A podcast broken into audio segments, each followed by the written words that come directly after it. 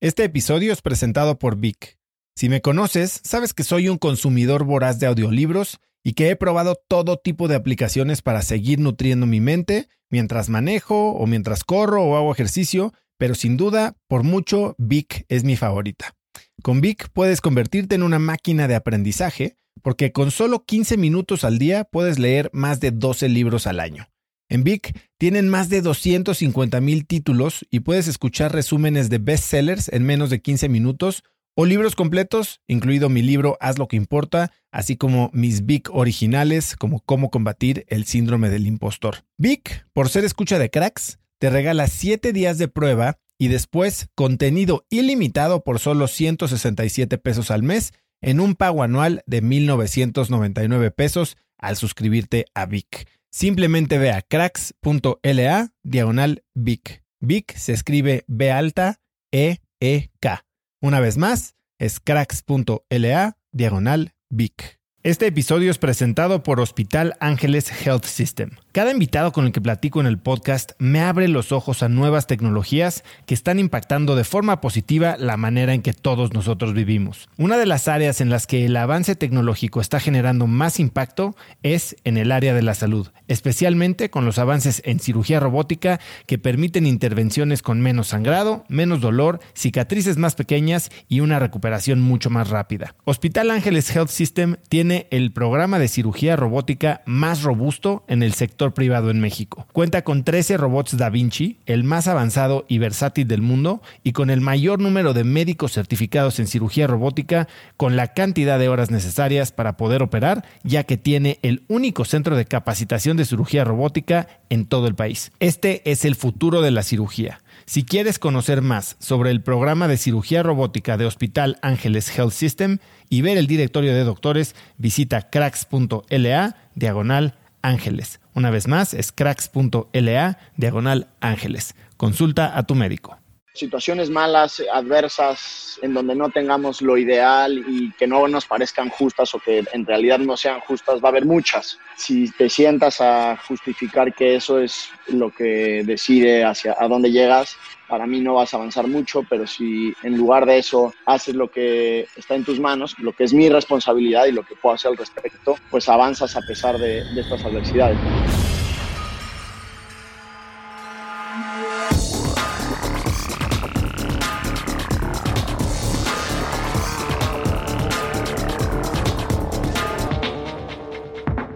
Hola y bienvenidos a un nuevo episodio de Cracks Podcast. Yo soy Osotrava y entrevisto cada semana a las mentes más brillantes para dejarte algo único y práctico que puedas usar en tu vida diaria. Hoy tengo como invitado a Jo Canales. José Eduardo, o Jo, como le dicen todos, es un entrenador físico y de alto desempeño para atletas de élite. Después de siete años como jugador profesional de fútbol, Ho incursionó en el mundo del entrenamiento y está certificado como CrossFit Coach L1 y L2 y es entrenador certificado de DBC Fitness, entre muchas otras cosas. Ho trabaja con atletas de clase mundial como el piloto de Fórmula 1 Checo Pérez, el seleccionado nacional de fútbol Miguel Ayun y el golfista profesional de la PGA Isidro Benítez. Hoy Jo y yo hablamos de cómo entrenan los atletas de altísimo rendimiento, de la importancia del trabajo mental para desatar tu potencial y de lo importante que es ponerte a ti primero. Jo, qué bueno tenerte ahora sí ya en, el micrófono y conocernos por fin. Muchísimas gracias después de tanto tiempo que estuvimos dándole vueltas a esto. Así es, dándole vueltas, pero ya por fin estamos acá. Muchísimas gracias por la invitación y por tu tiempo. Oye, Jo, hay este, muchas preguntas que tengo sobre lo que haces, como que rara vez eh, conoces a alguien que tiene un conocimiento tan íntimo de, lo que se necesita para operar a nivel top, a nivel deportivo, en tantos deportes diferentes. Y sé que, bueno, tu, tu principal enfoque es tal vez la parte física, pero también me dijiste por ahí me, contaste que no tienes miedo de jugar con la mente de tus clientes, inclusive hablando de placebos. Cuéntame un poquito qué piensas de eso. Sí, pues creo que para, para que un atleta pueda ser exitoso en, a un nivel importante, a niveles, a categorías mundiales, hablar de los mejores del país y hablar de, de gente que destaca en sus, en sus disciplinas, eh, no te puedes quedar solamente con un aspecto de, un entrenamiento físico, un entrenamiento muy técnico en, tu especialidad. Tienes que cubrir ciertas capacidades para mí eh, esenciales. Eh, nutrición, el tema mental, el tema obviamente deportivo y físico, el descanso, tal cual como el sueño y la recuperación y también el tema de fisioterapia recuperación muscular y neuronal y demás. Entonces, al final del día, si tu, si tu intención, como en mi caso, es llevar a estos deportistas lo más alto que puedas, impulsarlos o apoyar ahí en ese aspecto, creo que tienes que considerar todos estos diferentes, eh, em, eh, diferentes puntos a mejorar. Entonces, pues obviamente eh, te vas metiendo un poquito en, en, cada una de estas y en algunas eres más afín, en otras, en otras te apoyas más en, algunos otros expertos, pero al final del día tienes que estar involucrado en todas. Y este, este tema específico que dices, pues la cuestión mental no es algo que puedas aislar o dejar de hacer en ningún momento, ¿no? En, pues tu día a día tienes que estar pensando de alguna manera y, y no cambia, creo yo, de la manera en la que compites en tu deporte y la manera en que, en que vives. Entonces, al final, generas una relación muy importante con los jugadores y, o deportistas y, te ves involucrado en muchos aspectos de este tema eh, mental, ¿no? Sí, bueno, eso que dices eh, me lo mencionaba mucho Lorena Ochoa en su entrevista, ¿no? Que ahorita estamos hablando de ella. Eh, ella me dice, es que yo no puedo competir y no ser competitiva en mi vida personal, ¿no? y mucha, mucha de la gente que he entrevistado me dice, no puedes ser un ganador en la vida y ser pasivo en tu cuarto, ¿sabes? O sea, como que es gente que tiene muy definida su personalidad y definitivamente esa mentalidad es algo que, que a veces les ayuda, bueno, yo diría normalmente les ayuda, pero hay veces que hasta podría ser un, un obstáculo, ¿no? En momentos clave. Em, ¿Qué pasó en Singapur? En Singapur, este, es una anécdota muy buena que, que estábamos por empezar la carrera de Singapur y ese fin de semana eh, Checo tuvo algunas complicaciones estomacales. Entonces, pues están los, los doctores de, la Fórmula 1 en, pues, en el paddock y ellos se encargan de, de, suministrar los medicamentos. Para la hora de la carrera, que es, es una carrera en la noche, es una carrera bien padre, justo antes de empezar el himno nacional, que ya estás en el grid, ya estás en, en, la parrilla de arranque, se baja del coche y vas al principio de la línea al himno nacional, Checo me dice que tiene un malestar estomacal y que necesita una de las, de las diferentes pastillas que nos habían dado los doctores. Entonces yo regreso corriendo al motorhome, pero por supuesto ya sabía que esa la que quería en ese momento ya no la teníamos. Entonces checo bien mi maleta, no la tengo efectivamente y tengo otra de las, de las pastillas. Entonces regreso en ese momento, se la doy rápido, le doy agua para que, se la que para fines prácticos era una, algo que le iba a servir o era algo que tal vez no le iba a servir tanto? Para fines prácticos no creo que, que tuviera mucha diferencia, no le iba a afectar, no le iba a beneficiar, pero también en ese momento ya no creo que hiciera mucha diferencia este, una pastilla o no. Entonces, pues yo opto por la decisión de darle algo para que en su mente lo que él ya iba desarrollando es que necesitaba esa pastilla antes de subirse al coche para sentirse mejor este, mientras la carrera. Entonces yo llego, le doy la pastilla, se sube al coche, pasa toda la carrera y en la noche estamos cenando, bueno, más noche porque se acaba tarde, estamos cenando ahí en el, en el motorhome, llamamos al doctor, le empieza a dar otras medicinas y le dice, tómate esta ahorita y, y entonces ahí es Checo cuando ve que le di una que no era la que, la que me pidió en el momento. Ya me lo pregunté, le dije, no, no te la di, este, te di otra. Y ya pero me dice, güey, no, dame, dame, la que yo estaba, me hubieras dicho este, que, que no la tenías y no pasa nada. Pero bueno, en el momento yo lo que le expliqué y ya platicando después con Luis, que es, que es este, parte del equipo de, de que también fue que mi decisión en ese momento fue, toma la pastilla que, que, que necesitas, tómatela, súbete al coche y que no te distraiga de, de, lo que estás a punto de hacer, intentando ahí una especie de efecto placebo y ya al ratito que te bajes del coche te damos la pastilla que en verdad toca y solucionamos el tema de, de la diarrea, pero ahí tienes uno, literal un par de minutos para tomar una decisión y para intentar que se suba en, el, en, el, en la mejor situación posible con lo que tienes, ¿no? Que, que esto es un punto para mí esencial, es qué tienes en las manos y qué puedes hacer al respecto con eso, en lugar de qué no tenemos. Entonces, para mí fue, no vamos a preocuparnos porque ya no está la pastilla, vamos a preocuparnos porque te subas en el coche de la mejor manera que se puede en este momento.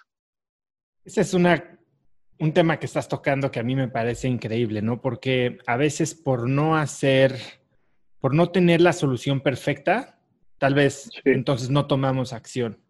Y tú tienes, como dices, o sea, dos minutos para decidir y es una decisión que pudo haberte, no sé, inclusive costado el trabajo, ¿no? Si, si al rato se enteran y la reacción es diferente, pero tú tienes esta, esta influencia, como me estabas diciendo, ¿no? Tu trabajo involucra llevar a la gente del 99.5% al 99.7%, ¿no? Son estas micro mejoras que son las que hacen la diferencia entre el primero y tal vez el segundo o el último lugar.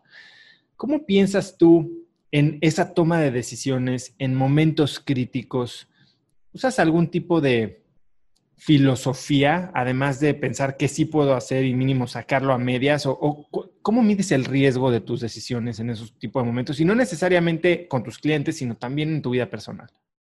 Claro, porque es un poquito lo que comentamos ahorita y comentaba Lorena, ¿no? No puedes pensar de una manera aquí adentro y de otra afuera. Entonces, para mí, eh, uno de los puntos más importantes es el que te acabo de mencionar, es qué está en tu control y qué no. Eso es uno de, mis bases. Entonces, me preocupo por lo que puedo hacer algo al respecto y me ocupo de eso. Y lo que definitivamente sale de mis manos o, no está en mis posibilidades del momento hacer algo para cambiarlo, intento descartarlo por completo porque pues no, puedo recibir ningún beneficio de, de eso. Eso es uno. Dos es la percepción. Entonces, me gusta mucho hacer un ejercicio, sobre todo cuando empiezo con la gente a trabajar en estos aspectos mentales sobre percepción y pues es una dinámica muy sencilla en la que eh, le pides a tu, a tu atleta o a la persona con la que estás platicando este tema que cuente en, en unos 5 o 10 segundos cuántas cosas ve de un color, vamos a pensar en, en rojo, ¿no? Y entonces a lo mejor este, ya te dice, ¿cuántas viste? Cinco. Dices, ok, cierra los ojos y dime en dos segundos cuántas verdes viste. Y en dos segundos se va a acordar de una o dos. ¿No? bueno, ok, perfecto, ahora abre los ojos y cuenta cuántas cosas verdes hay a tu alrededor. pues hay 15. Entonces, este es un muy buen ejemplo para, para, para poder empezar un approach de percepción de decir, cosas verdes y rojas, buenas y malas hay por todos lados y depende de ti cuáles quieres poner, buscar y a ver.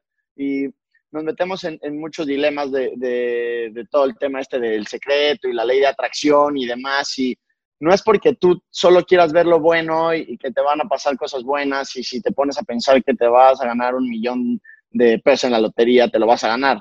Pero sí, si te enfocas y otra vez en lo que está en tus manos a hacer cosas buenas y a lo que es puede sumarte y a lo que te va a llevar más cerca de lo que, de lo que intentas eh, alcanzar, en lugar de pensar en lo que no y otra vez en lugar de ver los rojos y lo que lo puede hacer más difícil, pues seguramente tienes más posibilidades de acercarte más de ese 99.5 al 99.7, ¿no? Eh, creo que ese es uno de los aspectos. Entonces, eh, percepción, eh, lo que está en mis manos, y después de eso me tatué My Responsibility. Entonces es, pues, otra vez todo se engloba un poquito en todo esto, ¿no? Pero situaciones malas, adversas, eh, en donde no tengamos lo ideal y, en lo, y que no nos parezcan justas o que en realidad no sean justas, va a haber muchas, va a haber muchísimas. Eh, si te sientas a justificar que eso es lo que, lo que decide hacia a dónde llegas, para mí no vas a avanzar mucho, pero si en lugar de eso haces lo que está en tus manos, que es lo que digo, lo que es mi responsabilidad y lo que puedo hacer al respecto, pues avanzas a pesar de, estas adversidades. Entonces, me gusta mezclar estas tres y, conforme a eso me, desempeño con, la gente que entreno y busco que, tengan una percepción similar o que esto pueda sumarles a la percepción que cada quien decide adoptar. Es increíble cómo hablas del tema de percepción, porque es todo este concepto del sistema activador reticular, ¿no? A, lo que decides ponerle atención, que es lo que termina registrando tu cerebro, o incluso despreciando como información inútil. Eh, hace poco escuchaba yo una entrevista de alguien que hablaba de, Sherlock Holmes y dices, bueno, Sherlock Holmes, ¿qué tiene que ver? No? Y, y decían que dentro de la ficción que existe eh, en Sherlock Holmes, que es un personaje que no existe, hablaban, o que no existió, eh, habla de, de cómo tiene unos grandes aprendizajes, sobre todo en temas de filosofía y de manera de pensamiento. Y una de las frases que me llegó mucho es que le decía Sherlock Holmes a Watson, Watson, la diferencia entre tú y yo es que tú solo ves, yo veo y observo. Y esa observación, esa percepción es lo que hace la diferencia entre lo que puedes captar y entonces la información que tienes, ¿no? Ahora, Jo, tú o sea, tú no naciste y no, no fue tu misión y no, no creciste pensando en que ibas a ayudar a atletas a lograr su máximo rendimiento. Tú querías ser un atleta de máximo rendimiento. Sí. Cuéntame un poco de eso. Sí, pues mira, eh, toda mi vida estuve siempre relacionado al deporte. Fue algo que desde muy chiquito me llamó la atención. Era algo natural, que mi, manera de jugar era haciendo ejercicio, haciendo deporte, haciendo una actividad física tengo un cuate, un hermano gemelo, entonces pues el, tema de competencia pues siempre fue una, estuvo ahí este, de cajón. Eh, cosas muy simples que, pueden dejar claro este aspecto es siempre corríamos a ver quién se ganaba sentarse junto a mi papá o eh, caminando a casa y mi abuela veíamos la puerta y nos volteábamos a ver y entonces los dos arrancábamos a ver quién corría más rápido sin tener que decir nada. Entonces, se, vuelve una dinámica de competencia que, se vuelve, que es natural y, si sumas esto a los deportes, pues obviamente vas a querer ganar cada vez que te pones a hacer algún, algún deporte, ¿no? Entonces se relaciona y eso cada vez hace que tengas más ganas de, y ya específicamente, pues siempre tuve la, la intención y las ganas de jugar fútbol profesional. Eh, tuve la oportunidad de hacerlo algunos años en, en pues, divisiones inferiores, ¿no? Hasta Liga de Ascenso, Segunda División. Y ya después llega un momento en el que pues, las condiciones que en ese momento se sumaban para mí no fueron suficientes y, y, dejé de, de, hacerlo. Y después hubo un proceso ahí entre que dejé de jugar, que intenté volver a, estar con algún equipo y, seguir con el profesional y, que me invitaron a, a, poner un primer gimnasio y empezar a entrenar gente, eh, en el que se fue convirtiendo en, bueno, ahora cómo sí puedo seguir eh, cercano al, deporte y fue entrenándolos en lugar de ser el que ejecutaba. Ahora, Jo, yo te he oído decir que nunca te sentiste, que no hubo ningún día en donde me sintiera un futbolista profesional. No me la creí jamás. ¿Qué significa eso? ¿Y crees que tenga, haya tenido que ver con el resultado que obtuviste? Yo creo que sí, definitivamente eh, se ve reflejado ahí sin, sin haber escuchado del, del, aspecto de entrenamiento mental o temas mentales como, como tal, eh, ahora que lo veo en, retrospectiva, pues me doy cuenta que siempre estuvo ahí presente, ¿no? Entonces, eh, una, de las cosas que te contaba es, pues cuando llegué a América a hacer pruebas me fue muy bien, me aceptaron a la semana o par de semanas, ya estaba en, en segunda división y luego tuve la oportunidad que a los pocos días se hace un viaje de liga de ascenso para, que bueno, ahí era primera A, a jugar a Estados Unidos y por situaciones de visa y demás, pues me, me toca ir y me toca jugar allá y, lo hago bastante bien. Entonces, a los pocos días ya estaba como en el radar, digamos, de, de, de poderme ganar un lugar y demás, pero al final de todos esos años y, ya pensándolo después, eso que te digo, eh, como que siempre sentí que seguía con el uniforme blanco, porque cuando estás de pruebas vas todo de blanco, ¿no? Y ya una vez que te registran y tal, te dan el uniforme de, del equipo al que llegas.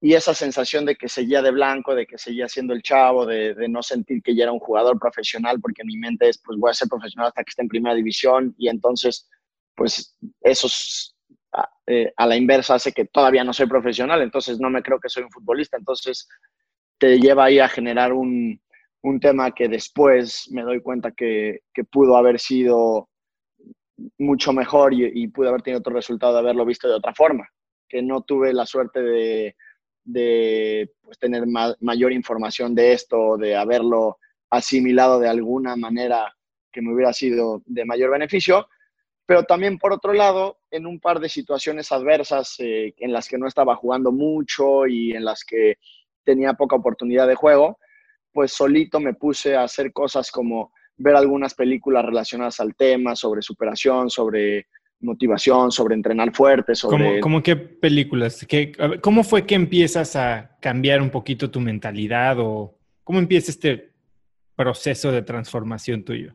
Sí, más allá que cambiarlas fue, empecé a, a, trabajarlo inconscientemente. Entonces te digo, no estaba jugando mucho, tenía esta situación que sentía que era un, un, un que siempre estuve de blanco y entonces no jugaba mucho, y, pero al final sí tenía la cosquillita de querer jugar, ¿no? De, de, estar ahí.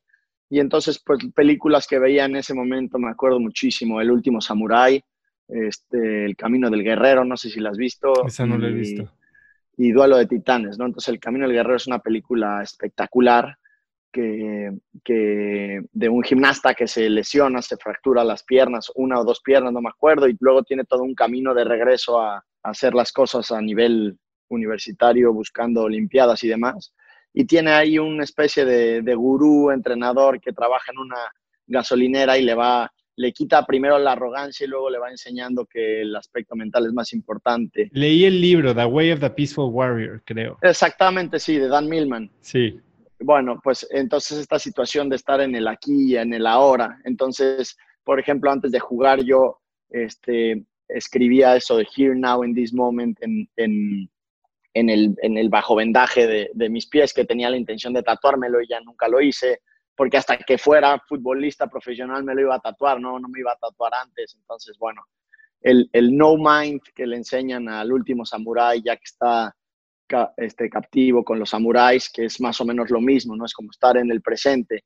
Entonces empiezo a tomar cositas así de esas películas y y me dan un, una motivación y un boost importante y lo, y lo puedo utilizar un, un, cierto periodo de tiempo y luego tengo otro, otro bajón. Yo creo que fui muy inestable en esos temas, no, no logré la constancia que, que se necesita. Y más adelante, pues todo esto creo que, que me empieza a ayudar a, a esta combinación de, pues aunque no fue a primera división, pero estuve unos buenos años jugando profesional y entonces entiendo cómo se desenvuelve un, deportista profesional, las cargas de trabajo, los calendarios de competencia, las lesiones, la recuperación, el aspecto mental y la adversidad, las cosas que tiene que combinar ahí. Y ya desde un punto que después se convierte en ahora voy a ser el coach, pues me hace una combinación de si me preparo para ser un buen entrenador y empiezo a entender esto un poco más, tengo la ventaja de que sé cómo se siente y cómo vive el que sigue siendo el deportista y si junto estas dos probablemente puedo entregar un, un, producto de mayor calidad a ellos y que sí les funcione este, a ser mejores ¿no? en, en, en, en su deporte. Entonces ahí empiezo a combinar las experiencias vividas con lo que puedo hacer mejor y el ahora ser ser el entrenador. Viejo, quiero regresar un poquito porque creo que un par de veces ahorita me dijiste que como que estabas postergando festejar o creértela o tatuarte o sentir cosas hasta que algo en el futuro llegaba. Sí. Y para mí ha sido una de las, yo creo que de las luchas más duras que, que yo he experimentado en mi vida es este tema de no sentirte satisfecho porque siempre falta algo para poder disfrutar el momento presente, ¿no? Em, ¿Has cambiado tú eso? O sea, tú hoy festejas más de lo que hacías antes eh, o sigues como que con este tipo de hambre que de repente te impide estar contento con lo que tienes hoy? No sé si me estoy explicando.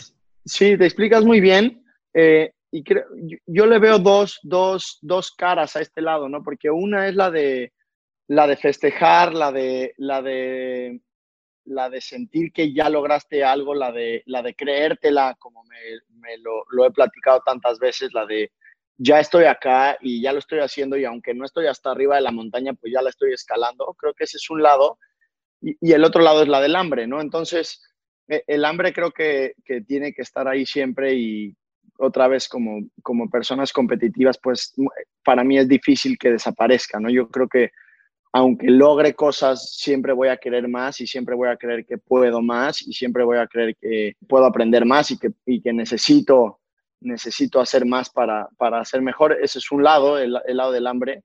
Pero la otra parte ha sido un trabajo em, duro, ha sido un trabajo que, que, todavía no acaba y que sí he tenido que, que seguir mejorando ese tema de, pues sí, aunque todavía no estás arriba, ya estás acá, ¿no? Entonces, pues tal vez eh, no eres el entrenador más famoso del mundo y con mayor éxito y el que tiene más conocimiento y el que tiene la mejor fórmula y el que entrena a todos los atletas más importantes, pero sí eres una persona que se ha consolidado como entrenador, que ha logrado entrenar a referentes, que ha tenido resultados, que, ha, que sí es, es, un hecho que, estás logrando eh, cosas importantes y de repente por, por, no caer en arrogancia y no querer este, confiarte o relajarte o sentir que o, sentirte mal de, de, lo que es, creo que sí solito puse ahí ciertas trabas como de no permitirme em,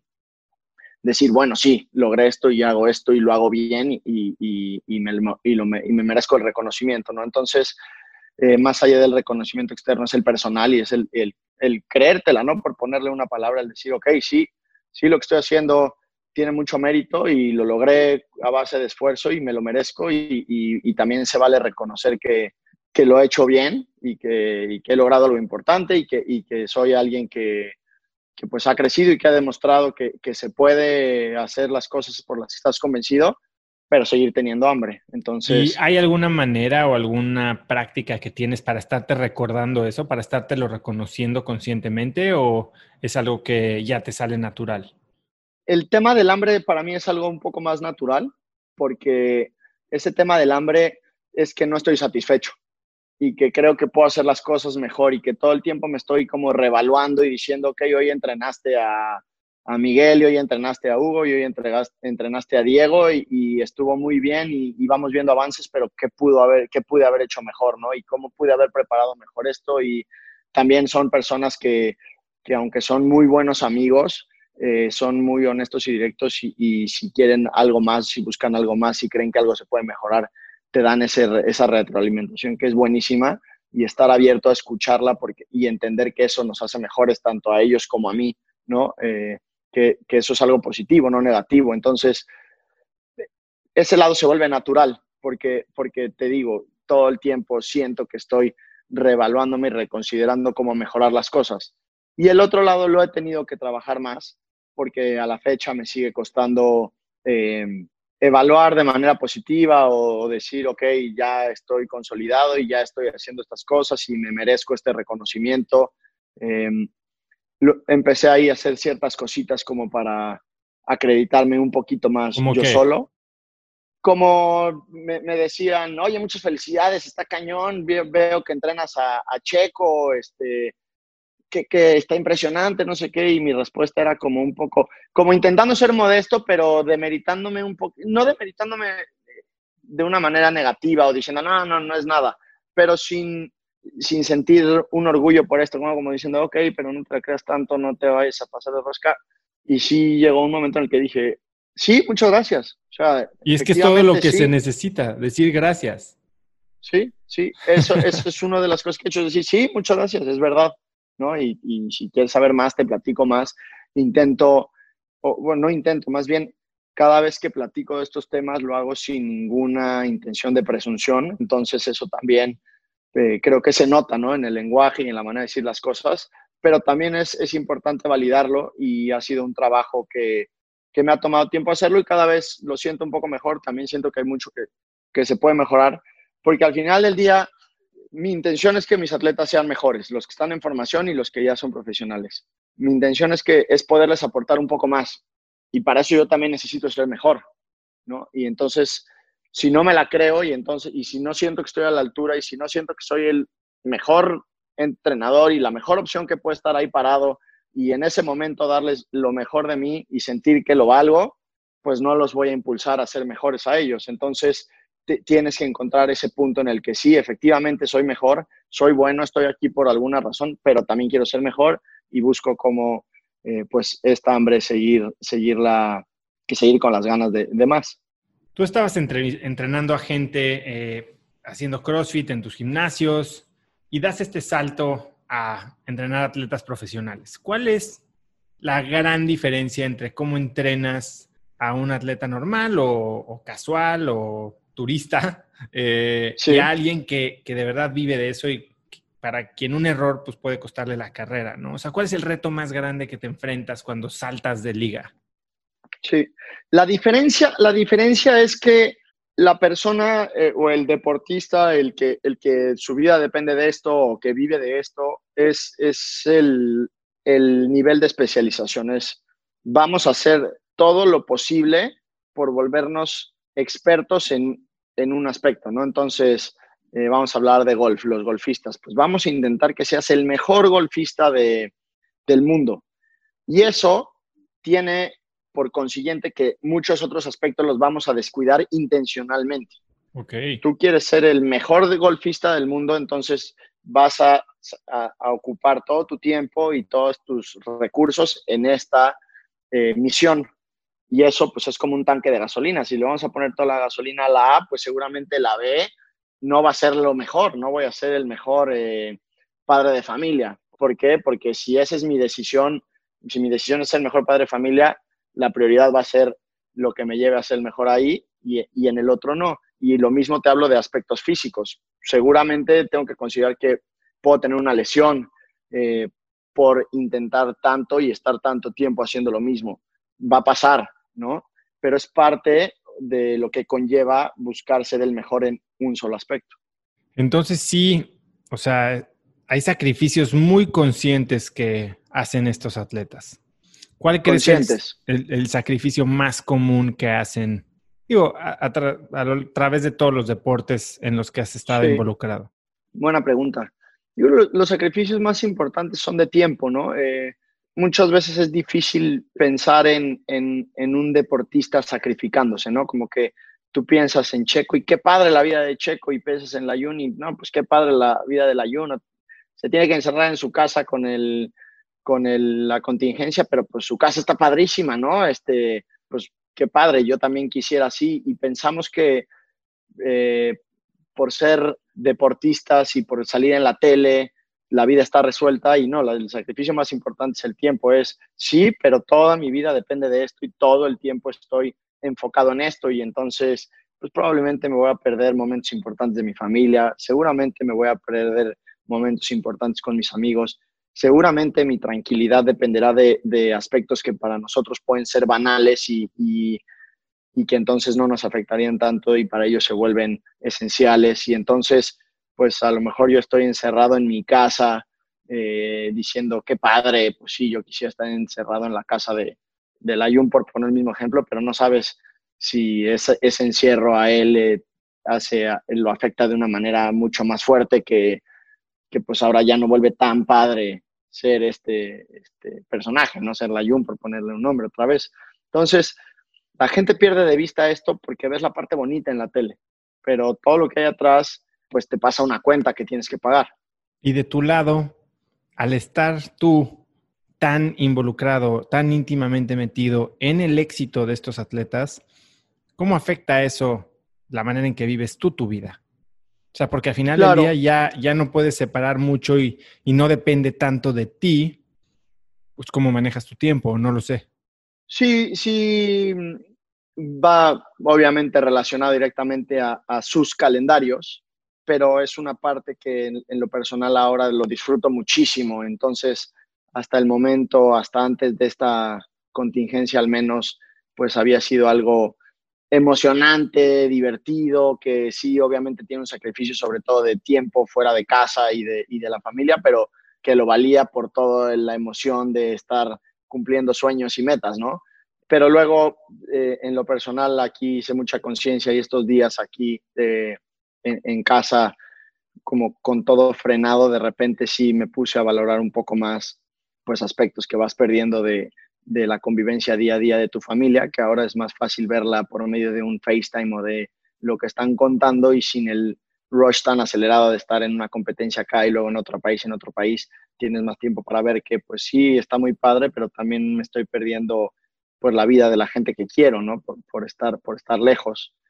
Y te digo, al final del día, si mi meta como la de ellos es ser el mejor entrenador en México, pues entiendo que, que hay sacrificios conscientes que hacer. O cuéntame un poco el rol que, que tienes que jugar para ser alguien de impacto en tus atletas y cómo balanceas la vulnerabilidad y el ego de estos grandes performers, ¿no? De estos grandes líderes, de esta gente que está operando al más alto nivel y que definitivamente ese ego puede ser gran parte de su éxito, ¿no? ¿Cómo, cómo, cómo quiebras un poquito para dejar que te ayuden? Claro.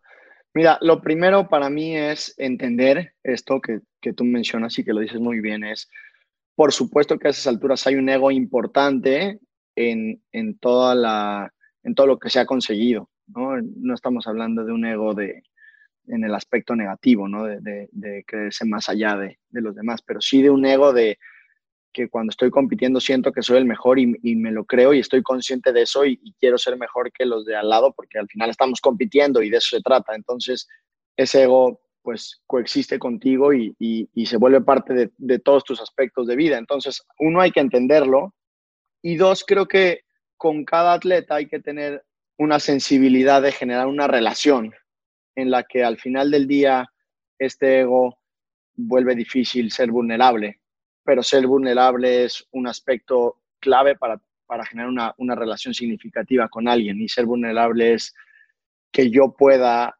hablar contigo de mis miedos, de mis inseguridades, contarte lo que me cuesta trabajo y estar seguro que tú vas a tomar esto y, me vas a hacer mejor, no me, no me vas a lastimar.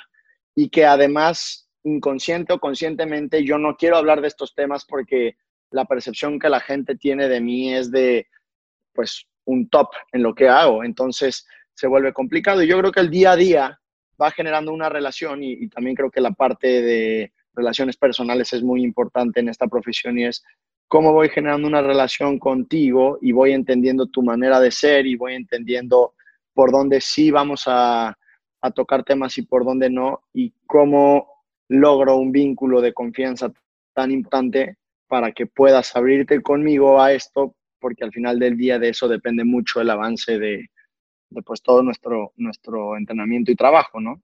Cuéntame de quién ha sido ese coach de gasolinera tú. ¿A quién has tenido que, a quién te ha costado entrarle y, cuál ha sido esa transformación en la relación? Mira, con, con Miguel, te cuento, con Miguel no me costó entrarle porque al fin fue al revés. De, los que entreno hoy por hoy, a Miguel fue el que conocí, eh, de los últimos que conocí en la línea del tiempo, vamos a decir. Estoy entrenando aquí a, Diego Reyes, a Miguel Ayun y a Hugo González. Pues con Diego y con Hugo los conozco desde 2010 prácticamente. Estuvimos juntos en Fuerzas Básicas y tengo una relación bastante más extensa. Y a Miguel lo conozco unos años después, pero no me toca compartir con el equipo y lo conozco justamente por ir a visitar a los demás. Pero nos quedamos platicando, hacemos un clic instantáneo y me gusta lo que escucho de él y entonces empiezo a seguir su carrera.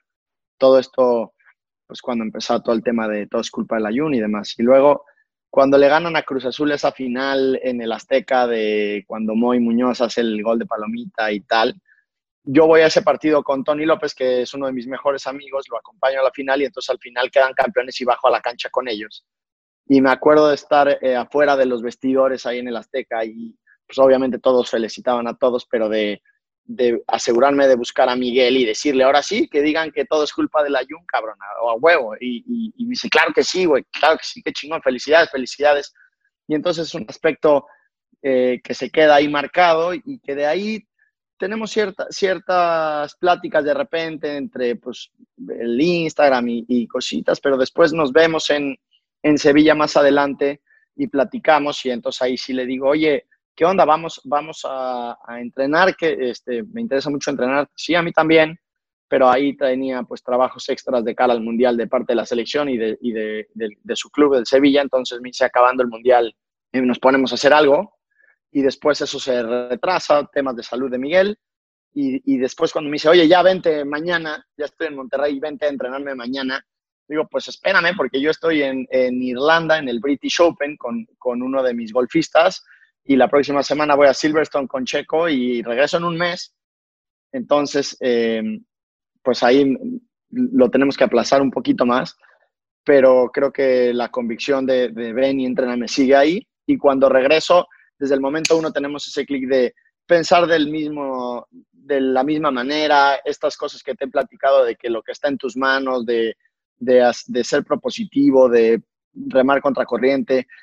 Y entonces se vuelve una relación muy padre porque más allá de, su entrenamiento, de que, de que hagamos eh, una sesión de una hora de gimnasio, de reacción o de lo que sea, pues nos sentamos otras tres a tomar café y a, y a platicar de aspectos de la vida muy importantes y eso hace una relación mucho más profunda y entonces la confianza que existe pues es, va mucho más allá de, de, ponerte un ejercicio que te funcione, ¿no? Entonces te involucras muchísimo en, en, en sus calendarios de competencia. Yo ahora veo los partidos pues viendo al, al, que entreno y buscándolo lo más que puedo en la pantalla para ver cómo se está desarrollando y siempre tengo un mensaje para ellos antes de que, de que salgan a la cancha y mi sensación ahí me la imagino que es como la de mis papás cuando me iban a ver jugar, me explico. Entonces siento que mis sentimientos están con ellos ahí, intento estar, estoy, estoy, apoyándolos en todo momento,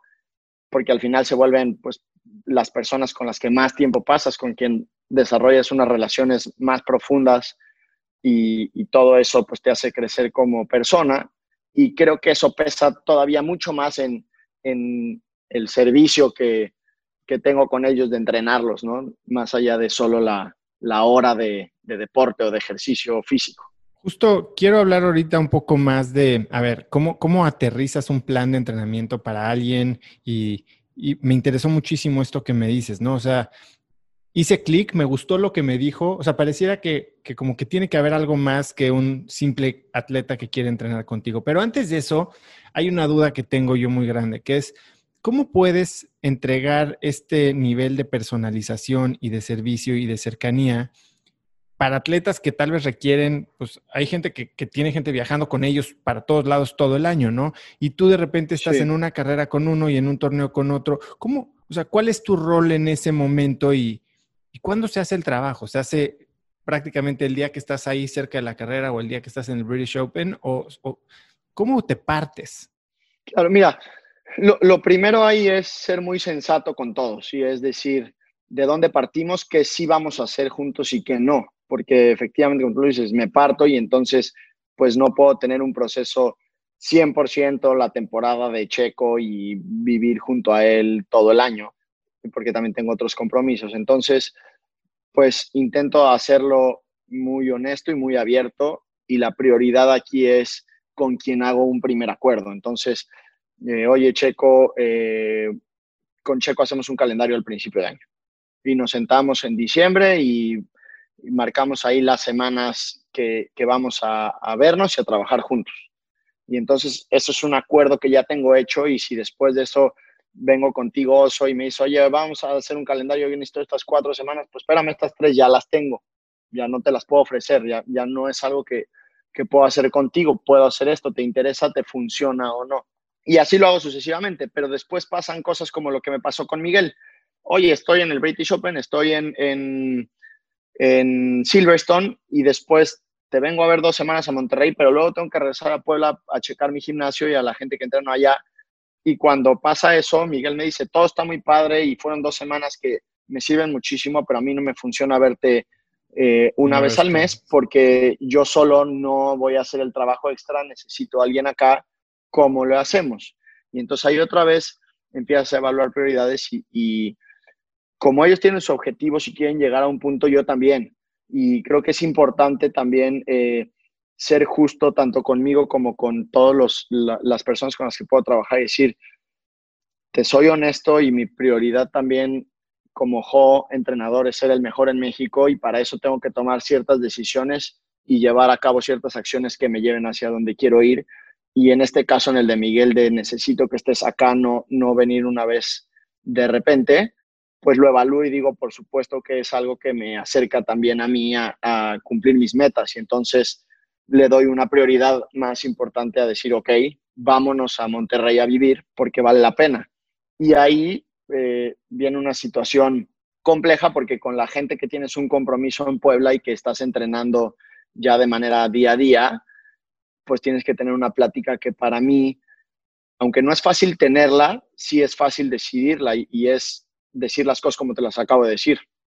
Oye, yo entiendo que tú tienes un sueño y un, y una, y un proceso y una meta y, que tienes que seguir ciertas cosas para hacer y de la misma manera yo. Y entonces ahorita eh, toca para mí eh, aceptar este moverme de ciudad. Y entonces, pues ves pros y contras, ¿no? Te entiendo o no te entiendo, te apoyo o no te apoyo, qué sí podemos seguir haciendo y qué no. Y entiendes que va a haber, eh, te pongo ahí el caso de mis golfistas, ¿no? Yo hablé con, con, con los golfistas que entreno en Puebla y les dije, va a pasar esto, me voy a mover para allá y lo que te funcione para seguir entrenando a distancia lo hacemos. Y por, por supuesto que hubo ahí un distanciamiento y una curva en la que nos alejamos bastante más y con todos estos golfistas hemos ido encontrando con el tiempo de qué manera sí nos sí podemos continuar y en qué momentos sí, sí, sigue este proceso y, con otros lamentablemente no, pero también pues es, es parte de, del proceso de todos, tanto de ellos como mío. Y, y, lo que me dices, ¿no? Que es ponerte a ti primero. Sí, que, que no es egoísta porque como te lo dije hace rato, si yo quiero ser el mejor entrenador para darle lo mejor a los que entreno, pues tengo que buscar dónde puedo ser mejor y, de qué manera puedo ser mejor. Y entonces, pues lo único que he intentado cuando decido hacer estos cambios es cumplir los pactos que ya tengo. Entonces, con la gente en Puebla, pues yo los entrenaba eh, diario, estando allá, sabían perfecto que las semanas que yo salía de Puebla les avisaba con anticipación y buscaba a quien me ayudara a, a suplir esos entrenamientos y que también con ellos hacía calendarios y los acompañaba a sus competencias cuando me los piden. Y esos compromisos siguen ahí, ¿no? Entonces, vivo en Monterrey y el día que un eh, golfista que vive en Puebla o en Estados Unidos me dice, oye, necesito esta semana para tal torneo, para que me vengas a entrenar y la tengo disponible, por supuesto que sigue pasando. Simplemente ahora, pues, pues, pues cambió la, el orden de, prioridades y nos ajustamos a lo que se puede. Y al final del día para los atletas es, si te funciona que lo hagamos así, trabajar conmigo, qué bueno, y si no, hasta yo te ayudo a encontrar la mejor opción, porque entiendo que todos estamos en busca de, de, de, un, de una meta. Hablemos un poquito de especialización, porque Obviamente tú has dicho como Federer a los 12 años y la mayoría de los atletas, y Lorena me lo platicaba, que ella tuvo que dejar el básquet que tanto le, gustaba y andar en patineta por cuidarse, ¿no? Pero tú me estás diciendo que quieres llegar a ser el mejor entrenador de México. ¿Qué tanto se necesitaría especializarse en la biomecánica, en la nutrición, en los hábitos de cierto tipo de atletas o de cierto tipo de disciplina, porque estoy seguro que el entrenamiento y la vida de un checo es muy diferente a la de alguien como Miguel que, juega cada semana y entrena todos los días. Sí, sí, mira, eh, eso, eso es, es, bien importante. Primero creo que tienes que definir muy bien a qué te refieres con esto de ser el mejor en México. Entonces, para mí, un objetivo personal o mi objetivo personal es ser ser el mejor de atletas de alto rendimiento en México, de, deportistas que estén buscando ser los mejores en su disciplina o en el país. Entonces, pues partiendo de ahí es cómo puedo yo ser la mejor opción para un deportista de alto rendimiento y entonces tengo que entender pues qué hace un deportista de alto rendimiento para ser mejor. Para lograr esto no puedo solo pensar en futbolistas porque el día que me toque ir con Checo lo que hace un futbolista no me va a servir. Entonces, ahí es donde encuentro, gracias a Hugo González, de hecho, este gimnasio en, Miami que se llama DBC y que todo lo estructuran en, biomecánica y lo, que, y lo que ellos promueven de biomecánica lo llevan a cada deportista en su disciplina, que es lo que yo hago acá. Entonces, para, para poner un ejemplo un poquito más claro, biomecánica es cómo se mueve el cuerpo de la manera correcta y anatómicamente posible, para términos prácticos, o sea, si la cadera gira o no gira, cuántos grados, por qué, y qué la limita y por qué no gira más y no gira menos. punto. Entonces, ¿qué pasa con esto? Con esto cortas de raíz muchos mitos de que si el peso muerto es para la espalda o no es para la espalda y si me la lastima o no me lastima y si es bueno o es malo. Espérate, el cuerpo se puede inclinar de esta manera sin riesgo a lastimarte y de esta no. Y entonces carga con esta parte y con esta no. Y entonces ya te digo que el peso muerto entonces es un ejercicio para trabajar la cadena posterior de, de hamstrings y de glúteos y que no te lastimas si lo haces de la manera correcta y que lo que quieres es evitar que la columna tenga eh, variación de movimientos mientras, mientras cargas, ¿no? Y entonces, ok, entonces ahora esto a quién le sirve? ¿Al golfista le sirve? Pues sí, porque el golfista cuando gira usa toda la parte posterior de las piernas para pegar. A Hugo le sirve, sí, por supuesto, porque cuando brinca, eh, todos los brincos eh, salen de la cadera y en la cadera los músculos más grandes son los glúteos y los posteriores y entonces necesito tenerlos más fuerte posible.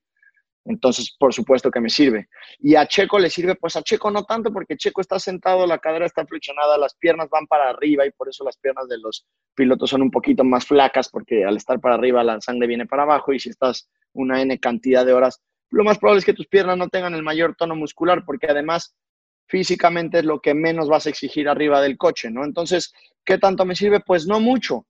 ¿Qué sí me sirve? Me sirve que tenga una buena capacidad aeróbica. Entonces, lo subo a una bici, pues sí, sí lo subo a una bici para que tenga una buena capacidad aeróbica.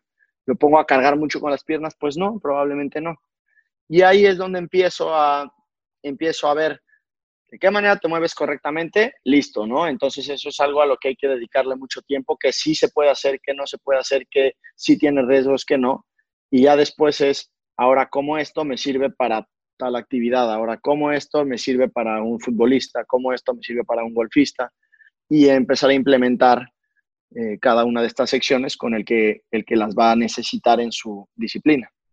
Entonces, ¿tú crees que tu ventaja no es la especialización en el deporte, sino la especialización en la manera de entrenar? Exacto. Es cómo hacerte más eficiente en tu disciplina. Entonces, me han preguntado, oye, ¿trabajarías en un equipo de fútbol, de preparo físico? Probablemente no, Probablemente no, porque reduzco mis, mis objetivos a, uno solo. Probablemente sí con una selección nacional, porque uno de mis objetivos es estar en unas Olimpiadas o en un Mundial, entonces ahí sí. Pero eh, a lo que iba con esto es, yo quiero entender cómo es tu deporte. por ejemplo, entrar en un torero, entonces tuve que, aunque, aunque es una actividad que a mí me agrada, hay mucha polémica de, de, alrededor de este, de, este, deporte, ¿no? Pero bueno, em, aunque es una actividad que a mí, por alguna razón, siempre me ha llamado la atención verla y entiendo un poco cómo, cómo se mueve un torero, pues no es algo que tuviera tan claro como, como otros deportes, ¿no? Entonces fue involucrarme un poquito más, entender qué es lo que hace, entender cómo se va a tener que mover ahí dentro, qué está pasando, eh, puntos muy importantes, por ejemplo, tú lo ves parado todo el tiempo, ¿no? Y entonces, si pensáramos en una actividad este, aeróbica o una capacidad aeróbica como la de un eh, velocista, pues no le veríamos ninguna relación. Pero cuando el toro de 500 kilos viene contra ti y no debes de moverte más que mover la mano y que pase frente a ti, eso tira un golpe de adrenalina en el cuerpo altísimo y eso hace que estés a 180 pulsaciones por minuto, igual que un velocista en 100 metros planos. Y entonces, ahora sí me hace sentido que tú seas capaz de correr a cierta velocidad y, de hacer intervalos y entonces después también entiendes que a lo mejor al toro le das en promedio unas 5 o 10 pasadas y después te alejas, ¿no?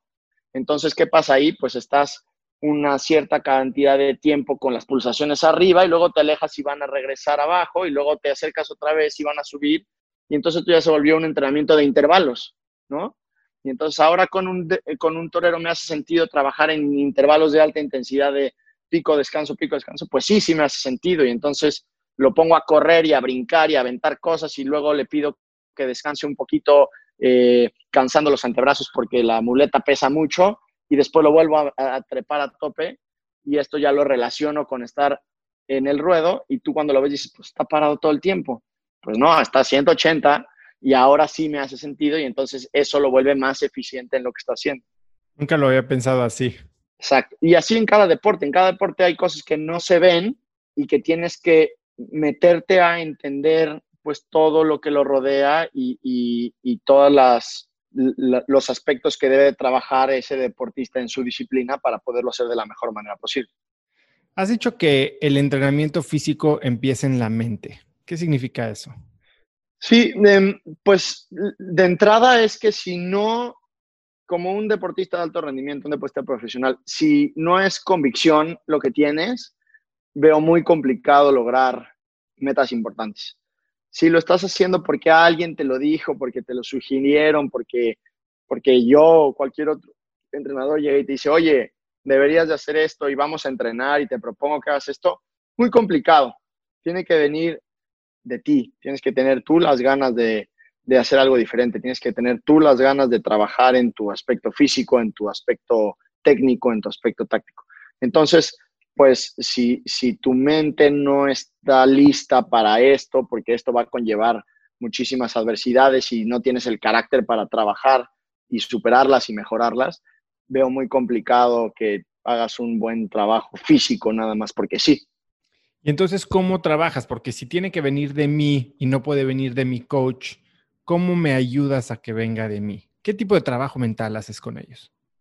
Claro, mira, de entrada es, e, esto se resume en que yo creo que el 90%, el 85% de los deportistas con los que estoy trabajando es porque de cierto modo ellos eh, me lo piden. Entonces, mm, pues Miguel fue, oye, sí que, digo, platicamos del tema, oye, me gustaría entrenar, oye, sí, a mí también me gustaría entrenar con alguien, pero cuando regreso a, cuando regresa a México me dice, pues yo quiero a alguien con quien trabajar extra porque en Europa lo, hacía y sé que me funciona. Digo, oye, pues yo levanto la mano, ¿no? No es como que en ese, en ese ejemplo me dijo, oye, vente para acá, te quiero aquí ahorita ya. Pero sí, estoy buscando a alguien, oye, yo levanto la mano, ok, vamos a verlo, pero porque él quiere tener un trabajo extra en la tarde, ¿no? Diego, cuando regresa de Europa, lo mismo quiero entrenar con alguien. Ah, aquí Pero más allá de querer entrenar más, sí. ¿cómo trabajas la mente? Porque tal vez hay gente que quiere, pues como me lo decías, ¿no? Que, que hay algunos de tus atletas que quieren pues ponerse más, más fit, pero estéticamente y lo que sea. Y, y tal vez donde tú ves una gran oportunidad para mejorar su desempeño es tocando la mente. Sí. Y, y dices que la gente que no tiene convicción muy posiblemente no vaya a lograr cosas muy grandes. ¿Cómo logras hacerles ese inception de convicción? Claro, buenísimo, muy buena pregunta. Pues mira, lo primero es, desarrollas esta relación que te digo para que haya apertura de uno a otro y entonces empiezas a cuestionar ciertos puntos, ¿no? ¿Por qué lo haces? Oye, quiero estar más fuerte. Ok, a ver, vamos por partes. ¿Te gusta hacer ejercicio? ¿Te gusta después de tu deporte meterte al gimnasio? No, pues no me gusta mucho, la verdad es que no me llama la atención. Oye, pues quieres estar más fuerte, pues es que tienes que comer de una manera más balanceada y, muy marcada. ¿Te gusta hacerlo? ¿Quieres hacerlo? ¿Tienes la intención? No, la verdad no tengo intención de hacerlo. Me gusta mucho comer y disfrutar comidas este, muy padres, pues tampoco lo quiero hacer. Ok, entonces, paso uno, vamos a ponernos claros de qué tanto lo quieres, ¿no? Oye, quiero esto, pero no quiero dejar de hacer esto, pero no quiero hacer esto. Ok, ya de entrada ya hicimos conciencia. Bueno, ahora, ¿cuál de todos esos quieres más? Y vamos a cuestionárnoslo, ¿no? Y entonces yo creo que ahí ya es como una pastillita de liberación que se queda en la cabeza rondando y es, ok, bueno, ya sé que quiero ponerme fuerte, pero ya sé que no me gusta ir al gimnasio, pero ya sé que me gusta comer en restaurantes padres, bueno, pues vamos a poner, empezar a poner todo en una balanza. Y ese trabajito lo vas haciendo tú solo en la mente y de repente vamos, vamos otra vez este, digo, por, por, seguir con este ejemplo, ¿no? Para hacerlo un poco más práctico. Otra vez vamos a cuestionarnos esto. Oye, ¿en qué situación estás hoy? No, pues vamos a empezar una pretemporada. Pues ahorita sí me animo a hacer un sacrificio. ¿Qué tengo que hacer? Ah, bueno, ahora sí te propongo. Oye, mira, vamos a contactar a este nutriólogo, vamos a hacer este plan, vamos a encerrarnos tantas semanas acá, vamos a entrenar así. Y como ya hiciste esta conciencia y dices, ok, es un sacrificio que vale la pena, que va a durar tanto tiempo, me animo, voy, entonces ya tuvimos este trabajo mental de hacer conciencia, de asimilar y de tener la intención de hacerlo. Y ahí acaba ese trabajo, bueno, no acaba, pero bueno, se, logra esta parte importante del trabajo mental y ahora vamos a ejecutarlo y en la manera de lo posible vamos a estar juntos para, para, para hacer todo este proceso de la mejor manera. ¿Hay algún libro, documental, algo que utilices como para, para romper estos huevos más difíciles de romper, este, sí, no sé, que le digas, que, te digan, no, yo no creo nada de esto de mentalidad, no me andes congeladas y que, bueno, échate este libro, échate este documental y que hayas visto que les ayuda medio a, sembrar esa semillita de inquietud o de posibilidad. Sí, te, digo que hasta, hasta la fecha me ha resultado mejor este, yo leerlos o yo verlos y después utilizar lo que veo ahí con ellos como herramientas. Em, tengo la intención y siempre estoy intentando sugerirles libros que leer. ¿Cuál es el que más sugieres? No he tenido mucho éxito. este, pues fíjate que también con los libros me gusta hacer algo relacionado a lo que platicamos ahorita. Entonces, más bien pienso de los que he leído, cuál le funcionaría a cada quien de cierta manera, ¿no? Entonces, eh, sugeridos, por ejemplo, hay uno ahorita que se llama El juego interior del tenis, que se lo sugería a dos golfistas, porque digo, más allá que obviamente libros de tenis, es la manera en que, en que les enseñan o que te enseñan el libro a evaluar lo que estás haciendo, ¿no? Entonces es... ¿Cómo qué lección, qué lección sacas de ese libro? Es que ese libro lo que te dicen es que normalmente tú ejecutas alguno de los gestos técnicos en tu deporte y lo evalúas o lo piensas con sentimientos, sensaciones y le pones este adjetivos, ¿no? Entonces, le pegué al balón mal o le pegué muy fuerte o le, este, le pegué em, eh, medio mal y, me enojó.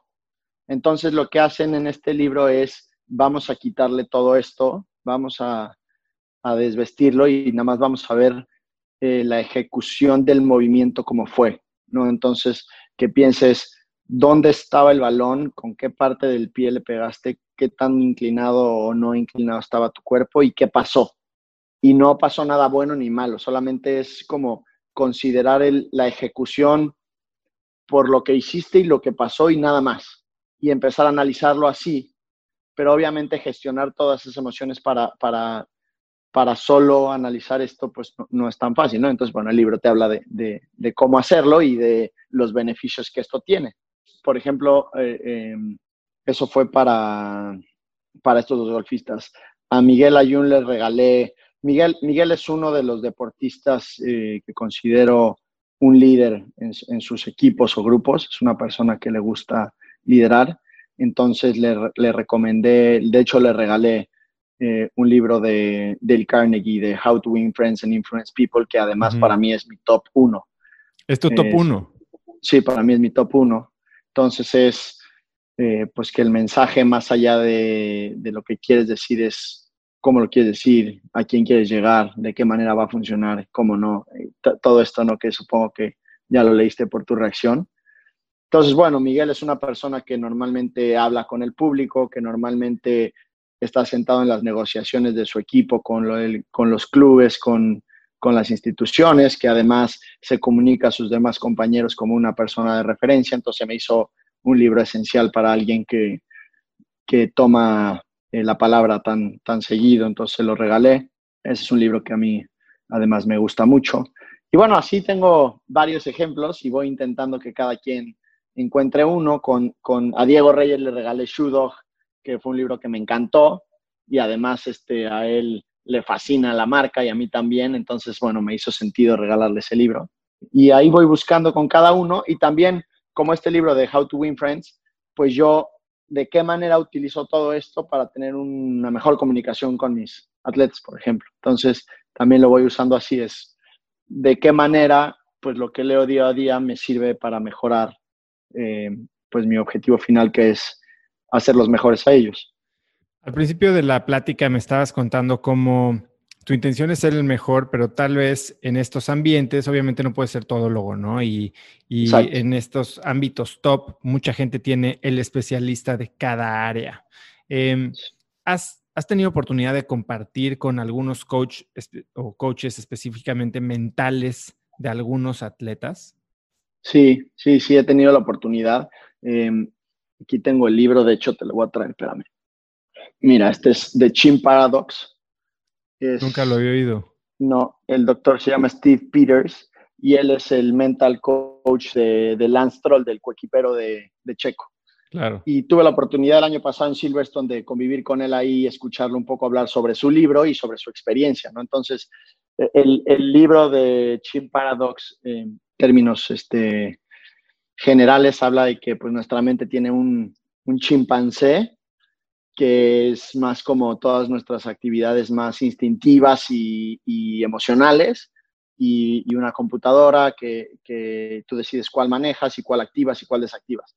Pero además, la parte todavía más interesante fue escuchar la historia del, doctor Steve, que nos platica pues que ha trabajado con el FBI, que ha trabajado en negociaciones de secuestros, cosas así, y, y como todo esto pues te va dando un aspecto mental mucho más grande y entonces él, sin demeritar la actividad que están haciendo, que es eh, correr coches de Fórmula 1, dice pues al final del día de, de, tener que hablar con un secuestrador y luego decirle a unos papás que la niña está muerta, a, a estar preocupado por si quedo en primero o en cuarto lugar, pues empiezo a encontrar que a lo mejor no es tan grave como, como en ese momento lo puede parecer y si logra hacer al, al piloto entender que, que, él puede estar en completo control de la situación, pues lo hace mejor, ¿no? Entonces, esa, esa fue una experiencia padrísima, escucharlo ahí hablar del tema por supuesto que saliendo de ahí compré el libro.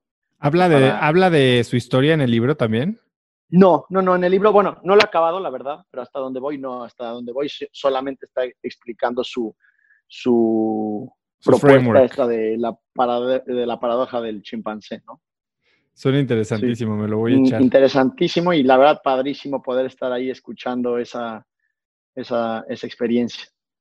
Una frase que también te oí decir es que pensar positivamente no significa que todo está bien. ¿Me puedes explicar Exacto. qué es eso? Sí, pensar positivo. Muchas veces, a ver, el optimismo en exceso nos puede cegar de, de cosas que, que, que, suceden y que, y que, y que son reales y, y, que son opciones latentes, ¿no? O sea, que tú pienses positivo no quiere decir que mañana salgas a la calle y no te puedan atropellar.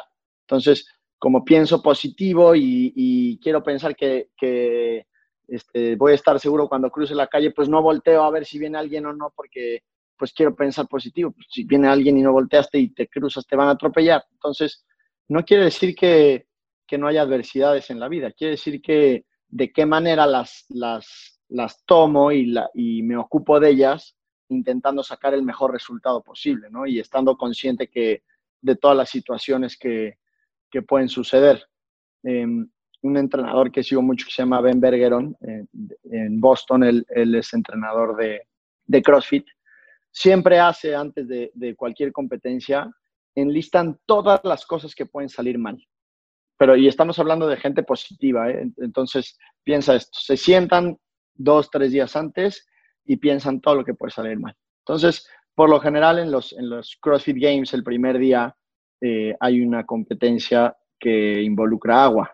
A veces son albercas y, a, y, y los últimos años se, se utilizó mucho este, lago, ¿no? nadar en el mar. Bueno, el último en el lago, pero antes cuando todavía eran en California, en el mar.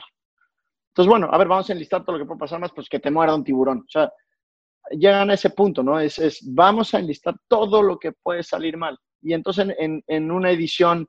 Eh, los despertaron como a las 4 de la mañana y se los llevan de California al, al rancho, ah, que ahí va a ser la, la, competencia, y entonces pues les tocó dormir en, en, avión y en camión. Pues tienes considerado que eso podía pasar, no poder dormir todas las horas consideradas. ¿Y qué haces al respecto? Pues me duermo lo mejor que puedo en el avión y me duermo lo mejor que puedo en la sala de espera y me duermo lo mejor que puedo en el, en el camino y al final del día pues dormí las horas que más pude, pero ya tenía en mente que podía pasar. Entonces, no quiere decir que no puedan pasar cosas difíciles o que, o que, o que te van a complicar las cosas. Simplemente que ya estás consciente que pueden pasar y entonces ya tienes o ya tienes un plan para, para, para confrontarlas y afrontarlas o simplemente tienes la capacidad de reacción de decir, ok, estoy preparado para que no salgan las cosas de la manera ideal. Y eso también es ser positivo. Justo me suena muchísimo, hace poco estaba ya dando una conferencia sobre modelos mentales y hay un modelo mental que se llama inversión, que es una herramienta okay. que a mí me parece súper útil. Y la inversión es justo lo que me acabas de contar, es, ok, tú tienes un objetivo que es ganar los CrossFit Games. ¿Qué okay. es, cómo se vería el resultado opuesto? Bueno, perder los CrossFit Games porque todo me salió mal. Bueno, ¿qué tendría que haber pasado para que tú perdieras los CrossFit Games? ¿no? O sea, ¿qué, ¿qué tendría también que ser verdad para que este resultado negativo, que, que, es lo que tú quieres evitar, se diera? Y es justo eso, identificas todas las fuerzas que podrían afectar negativamente el resultado que buscas y entonces puedes mitigarlas, eliminarlas o simplemente estar consciente de que existen. Consciente. Y de esa manera evitas lo que para mucha gente eh, es lo que te impide ganar, que es cometer errores. No tienes que ser el mejor, tal vez tienes que ser el que menos errores cometa. Sí. Y para eso hay que estar preparado. Exactamente. Entonces, eh, pues, hablando ya, eh, concluyendo este tema del ser positivo, pues sí, tienes que considerar también los aspectos complicados que, que tiene tu, tu deporte o la ocasión que estás viviendo y tener el carácter para poder sacar el mejor resultado de ellos. A ver, entonces has entrenado deportistas de todo tipo a muy altos niveles, golfistas, futbolistas, eh, bueno, gente que hace CrossFit tal vez de manera competitiva a, cierto nivel, ciertamente a Checo en Fórmula 1. Cuéntame, ¿cuáles son las técnicas de, de, entrenamiento más extremas o alejadas de lo normal que alguien como yo podría podría usar en su vida diaria que ustedes utilizan en, ese nivel? Sí, claro, fíjate, eh, se me ocurren varias, pero una muy padre es este con Checo para la, para la, antes de la carrera de, de Baku, de, de Azerbaiyán, que es de las más em, de temperatura alta, lo que hicimos fue entrenar en el, en el vapor. Entonces nos metemos al vapor a una temperatura muy alta y ahí adentro hacemos ejercicios que se parecen a, los ejercicios específicos, ¿no? Que son los ejercicios relacionados a los movimientos o a las condiciones que vives en el coche. Y entonces entrenas ahí adentro y lo que estás haciendo es un tema de adaptación a la situación. Entonces me busco simular de la mayor manera, de la mejor manera posible o acercarme más a la situación que voy a vivir para ya verla, ya tenerla grabada y, y estar un poco más adaptado y hacerlo de la mejor manera posible. Entonces, eso en el caso de, de Checo. Luego una, una historia muy padre del British Open, que es un torneo pues, de los top, de los mejores cuatro de, del PGA de golf, con Isidro Benítez, que él, él es este, jugador profesional, pero juega el PGA Tour Latinoamérica. Y en el PGA Tour Latinoamérica queda campeón en el, en el Abierto de Argentina. Y el premio del Abierto de Argentina era un boleto a, al British Open y jugar el, el PGA Tour, ¿no? Entonces, en términos futbolísticos, era como su debut en, en primera división y además en la final de la Champions, o sea, debutó en la final de la Champions, debutó en el partido más importante, en la, una de las competencias eh, más representativas de, del mundo del golf. Y entonces, pues desde que estaba en Argentina y gana, porque además era el más joven del torneo y el más joven en ganar el PGA Tour Latinoamérica y eh, pues varios récords ahí cumplidos y el primer mexicano en ganar el, Abierto de Argentina en ciento y tantos años. Eh, o sea, un, logro muy importante. Y entonces empezamos a preparar todo esto y él todo el tiempo está con la, con la mentalidad de vamos a prepararnos para ganar el, el abierto de, de, el British Open, ¿no? Y entonces hacemos una preparación padrísima porque mi cuñado es entrenador de golf, que es su entrenador, yo hago la parte física, nos vamos un mes antes a, Irlanda a, jugar el campo y a, aprovechar al máximo esta situación, ¿no? Porque lo padre aquí, lo extremo y lo interesante es que tú tienes un once in a lifetime y una oportunidad probablemente única, pero además la primera vez que aparece en tu carrera y creo que el acierto más importante es decir, ok, ¿de qué manera hacemos todo lo que está en nuestras manos para, para esta oportunidad? Y es, ¿cuánto tiempo antes me puedo ir? ¿Cuatro semanas? Bueno, pues me aseguro estar ahí cuatro semanas antes de vivir esa experiencia, de hacer todo lo que está en nuestras manos para participar de la mejor manera posible y así fue, ¿no? Entonces también es una, pues una de esas experiencias este, que, que se quedan para siempre en, en la mente, ¿no? Ya. En términos de alimentación, hay miles, ¿no? O sea, están las keto, las paleo, las veganas, las ovo-vegetarianas, lo que tú quieras. ¿Hay, ¿Hay alguna que creas que es en general? Y a ver, ahorita lo que quiero es, ayúdame a aterrizar toda esta especialización de alto rendimiento a algo táctico que podría beneficiar o podría llevar tal vez no a un 9.5 a un 9.7, sino a un, de un 8 a un 9. ¿Qué, ¿Qué, tipo de alimentación sería la que me recomendarías? Perfecto. La verdad es que el tema de la, de la alimentación es importantísimo que encuentres lo que te funciona. ¿Y a qué voy con esto? Como tú lo dijiste, hay un montón de diferentes tipos de dietas con diferentes beneficios y con resultados más rápidos, más lentos, más constantes, con rebote, sin rebote y demás. Entonces, en el tema de nutrición, para mí son dos aspectos que nos sirven tanto a, le sirven a los atletas de alto rendimiento como a nosotros que buscamos estar saludables o bajar de peso o estar más marcados. Y es uno ir encontrando qué te funciona y qué no. Hay un montón de alimentos que a cada uno de nosotros nos cae bien o mal. ¿No? Que te deja más pesado, que te da más sed, que te inflama, que no te inflama. Que... Y de cierta manera, con un poquito de observación, sabemos, o hasta si te pones a pensar ahorita, sabes que eh, la leche a mí me inflama, o sea, siempre que tomo leche me inflama la panza, o esto, sé que eh, las típicas, ¿no? Soya, me despierto hinchado y tal. Eso es uno. Ahora, si, si yo sé que la leche me cae mal en la soya y la dieta que me están proponiendo tiene base de estas dos, pues no me va a funcionar. Encuentro la que sí me funciona. Eso por un lado más personal y por el otro lado es la relación con lo que tú haces. La dieta keto, ¿no? Entonces hablan mucho de esta dieta. ¿Qué pasa? está basada en grasas y en eliminar los carbohidratos. Y la fuente de energía que mejor funciona para la actividad física son los carbohidratos o azúcar al final, glucosa, etc. Probablemente si quiero ser un deportista de alto rendimiento no sea la mejor opción, hacer esta dieta. Entonces, más allá de que yo te diga, esta en específico te va a funcionar, no, mejor ponte a analizar qué quieres hacer, cuáles son tus objetivos, qué pretendes, cuánto tiempo va a ser de ejercicio, que sí, que no y qué quieres lograr físicamente, y búscale una dieta que te funcione. Y luego creo que ese detallito que te puede llevar del 8 al 9 es que te vuelvas un poquito observador en qué alimentos te caen pesados y en la medida de lo posible los evites. En lo que has visto en los atletas que entrenas, eh, ¿utilizan ayuno intermitente o es algo que no practican? Fíjate que no tengo ninguno que haga ayuno intermitente. Yo lo promuevo mucho y me gusta, pero ninguno de los que con los que entreno eh, lo hace así bien marcado, intencional y, en forma, no. ¿Y cuando lo haces tú, con qué finalidad lo, lo haces? Mira, lo empecé aquí en este, en este tema de, de quedarnos en casa por el simple hecho de que teníamos tiempo, mucho, o tenemos mucho tiempo libre o tiempo eh, ahí como esos espacios negros de no saber exactamente qué hacer y lo más fácil es voltearte a la cocina y comerte algo. Entonces, de entrada, dar esos límites de tiempo donde sí puedes comer y no puedes comer, evita un poquito todo este tema de, de comer de más, de exceso de calorías y de, y de ansiedad, ¿no? Eso por un lado. Y por otro lado, eh, mucho orden también me ayudó a hacerme de horarios que pues ahora no existen o no existen como los conocíamos.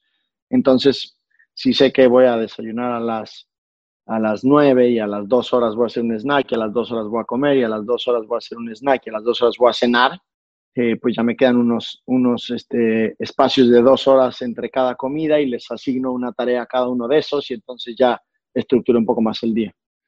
Y cuando haces ayuno intermitente, ¿qué haces? ¿8-16? Eh... Sí, 8-16. 8-16, la verdad es que me resultó, me resultó una cantidad de tiempo que no me, no me exigió, no me exigió en una manera no soportable, porque lo que sí creo es que un plan de alimentación para, sin, sin un objetivo muy extremo, como que mañana tienes que dar el peso para una pelea, eh, quitando esos, esos este, como objetivos puntuales, debe de ser algo sostenible, debe ser algo que te sientas bien haciéndolo, que aunque sí lleve cierto sacrificio, constancia y demás, no sea algo que te tenga harto porque no va a ser sostenible, ¿no? Entonces, a mí con el 8-16 me parece un intervalo de tiempo bastante razonable, que me dio beneficios, que me sentía o me siento desinflamado, que me siento con energía, que me permite comer suficiente y estructurar bien mis horarios, entonces con eso era más que suficiente. ¿Tu top suplemento? Café. sí, café. ¿Y en términos de desempeño atlético? O sea, para la gente que entrenas, o sea, no, no ves que la mayoría toma aminoácidos o creatina o incluso magnesio para dormir o nada. No, para mí la cafeína de verdad es, es, un suplemento, un, este, un... Con la cafeína logras un nivel muy alto de concentración, de energía, es termogénico, eh, te da mucho focus en lo que estás haciendo, entonces las cantidades apropiadas logran muchos efectos muy beneficiosos para algunos deportes, para otros probablemente no, como el caso del golf. Tienes que hacer un movimiento muy preciso con el pot y que si, y si tú tienes una reacción fuerte a la cafeína, probablemente hasta te haga temblar las manos, tal vez ahí no conviene. Pero en los demás deportes un poco más agitados, lo veo muy bien y, creo que funciona muy bien. Y para la gente como nosotros que entrenamos por el gusto de hacer un deporte y también con la intención de estar en mejor forma física, lo veo ideal media hora antes de entrenar un café. Es, es para mí de lo mejor que puedes hacer. Y hablaste de enfoque. Eh, ¿Has alguna vez experimentado con no trópicos o...?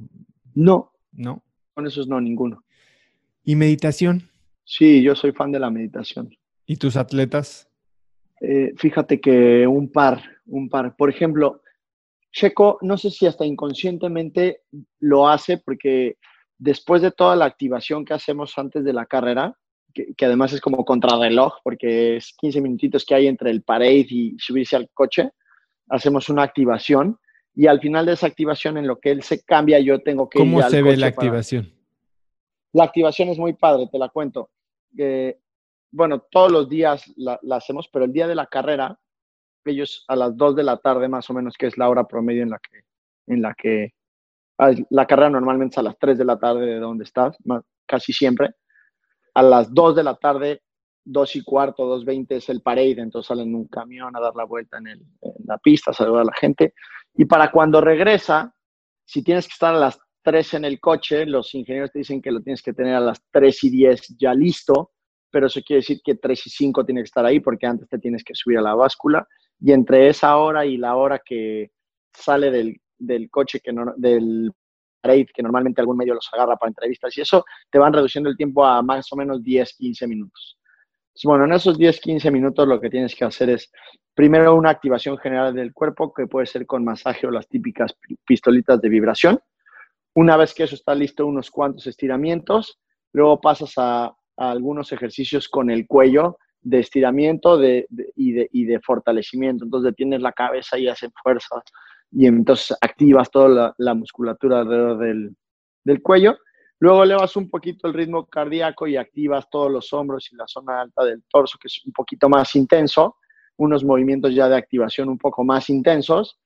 Y al final pasas a una parte de, más este, coordinación-reacción. Entonces, algunas veces jugamos una especie de tenis balón ahí en el cuartito en el que ponemos la camilla de lado y entonces juegas, pero con muchas reglas este, que te tienen muy rápido y el que pierde se da balonazos, entonces tienes que reaccionar. Otras malabareando y, a, media malabareada tirar un balonazo y que lo detengas o te quites y entonces empieza a esa reacción mano-ojo muy, muy rápida. Para cuando acaba todo esto, ya sonaron tres alarmas de que vas tarde, la quitas, la quitas, la quitas y para cuando sabes que es la última llamada, listo, adiós, adiós, y Checo se queda ahí y ya te digo, es cuando yo me voy por el casco y todo esto, estar listo para subirse a la báscula, pero cuando él se queda ahí, ya se pone el traje y hace una simulación de, la pista, ahí sentado normalmente con el balón, este, y, la está, y la está repasando en la mente, pero cuando hace ese repaso, que ya me tocó verlo, este, tuve la suerte en que lo, lo, lo grabamos, pues si yo lo hago aquí te puedo hacer así, pero tú ves a Checo y está con una o sea, está viviendo en realidad eh, la pista porque su cara sabe perfecto la fuerza que se siente en esta curva y entonces está más así o en una más relajada no está tanto. Entonces, es una especie de meditación muy, muy específica hacia lo que él hace, que seguramente es un tema que tal vez ni siquiera conscientemente lo llame meditación, pero que se vuelve, ¿no? Y que es justo antes de, de subir al coche y que yo veo un común denominador en, en, los pilotos, una especie de autismo, por decirle de una manera, que, que, no es como tal, pero sí es esa como una, una distracción un poquito más allá, que aunque está ahí, está ahí contigo, no está. Entonces, esos días de carrera, mientras hacemos todo esto que te conté, notas que está ahí presente y escucha lo que dices y está haciendo que todo es, pero está un poquito más allá, ya está viendo otro lado, está como bien metido. Entonces, una vez que entra al coche, sabes que está clavado ahí como un efecto túnel. Y con los otros pilotos más chiquitos que trabajo, también lo notas en cierto grado, ¿no? Es como un, un, común denominador entre, entre ellos y también esa distracción ahí despistados, este, que supongo que se relaciona eh, con todo esto. ¿Has leído el libro de Steven Kotler, eh, The Rise of Superman? No. ¿No lo has leído? No lo leído. Me mandas tu dirección en cuanto termine esta llamada porque te lo quiero regalar. Te va a volver loco. Muchas gracias. Em, gracias. ¿Cómo, esta ya es una duda personal, ¿cómo entrenas a alguien que va a soportar 5.5 fuerzas G en órganos internos, como lo hacen los pilotos de Fórmula 1? Sí, mira, la verdad es que eh, primera vez que me lo preguntan, pero yo creo que ya el condicionamiento físico que tienen lo soporta. Y te voy a decir algo, también es adaptación, porque primero te subes a los karts y tu cuerpo entiende, lo, va haciendo ese callo como el futbolista en los pies y el, torero en el antebrazo y los golfistas en la espalda, ¿no? Entonces, pues, en los karts, la agresión a las costillas es bastante más fuerte que en el coche Fórmula 1, por ejemplo. O sea, la molestia y el, y el, golpe en las costillas es bastante más fuerte en los karts porque no estás igual de detenido, ¿no? Estás bastante más libre. Y, y, toda tu infancia, las fuerzas básicas de los coches son en karts. Entonces, de entrada ya traes ese, ese, pues esa escuela de tantos años. De hecho, en los karts usas el costillar porque bueno, estás desprotegido y en coche. Y luego va haciendo la Fórmula 4 y la 3 y la 2. Y entonces creo que el cuerpo se va adaptando a esto como el de un nadador que los brazos le vuelven más largos y la espalda más ancha y un gimnasta que se queda chaparro y tienen los ojos del tamaño de nuestra cabeza. Creo que pasa lo mismo con, con los pilotos, que te digo, es un cuello tremendo, este, unas piernas más flacas y, y supongo que esta adaptación interna también se genera. No lo había pensado así, pero hace todo el sentido. Sí, hace sentido, ¿no?